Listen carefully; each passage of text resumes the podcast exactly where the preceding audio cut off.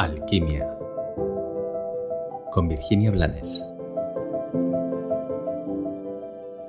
Hola, bienvenido un día más a este espacio de intimidad. Hoy quiero compartir contigo el concepto de la vida perfecta. Evidentemente para cada uno de nosotros habrá habido una o varias ideas de cuál es la vida perfecta.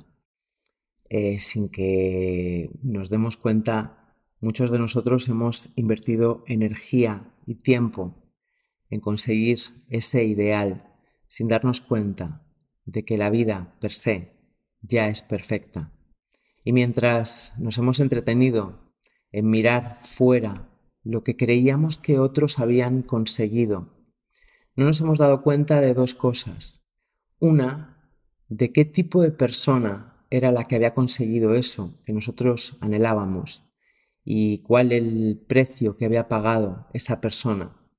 Y la otra, que esa vida que estábamos intuyendo o imaginando en otro no es la vida que nos corresponde a nosotros.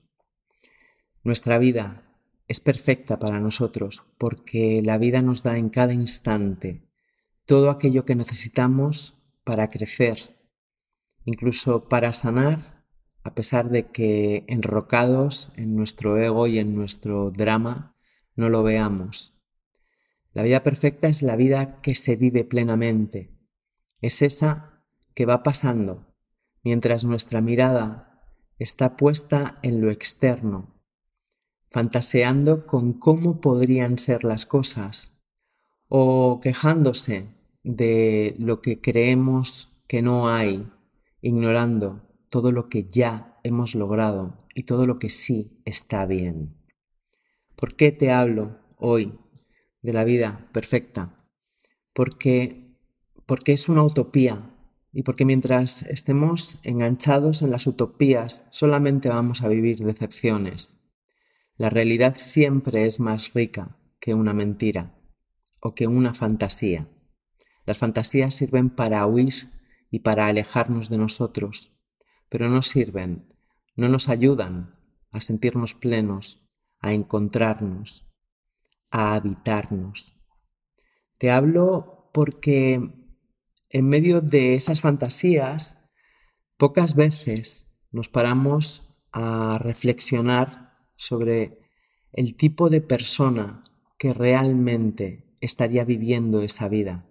Y sobre todo, no nos damos cuenta de que aunque tuviéramos todo el dinero que desearíamos o el tipo de pareja que soñamos o el trabajo o los hijos o la casa o el cuerpo o da igual, aunque tuviéramos todo eso que nuestro ego anhela, no seríamos felices porque la felicidad no consiste en lo que conseguimos, sino en sentir lo que somos y en que a pesar de las circunstancias que no son más que oportunidades de descubrimiento y de sanación, seamos capaces de mantener un estado de serenidad interior, un estado de conciencia y de desapego en el que dejamos de ser el centro del mundo y el mundo ronda a nuestro alrededor para empujarnos a crecer.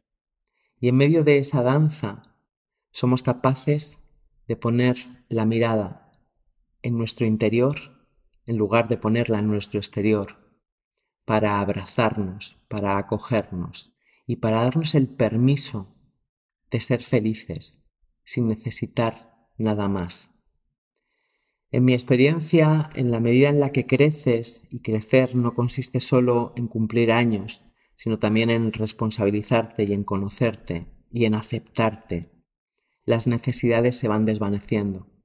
Cada vez necesitas menos porque cada vez eres consciente de todo lo que hay y de lo poquísimo que es trascendente.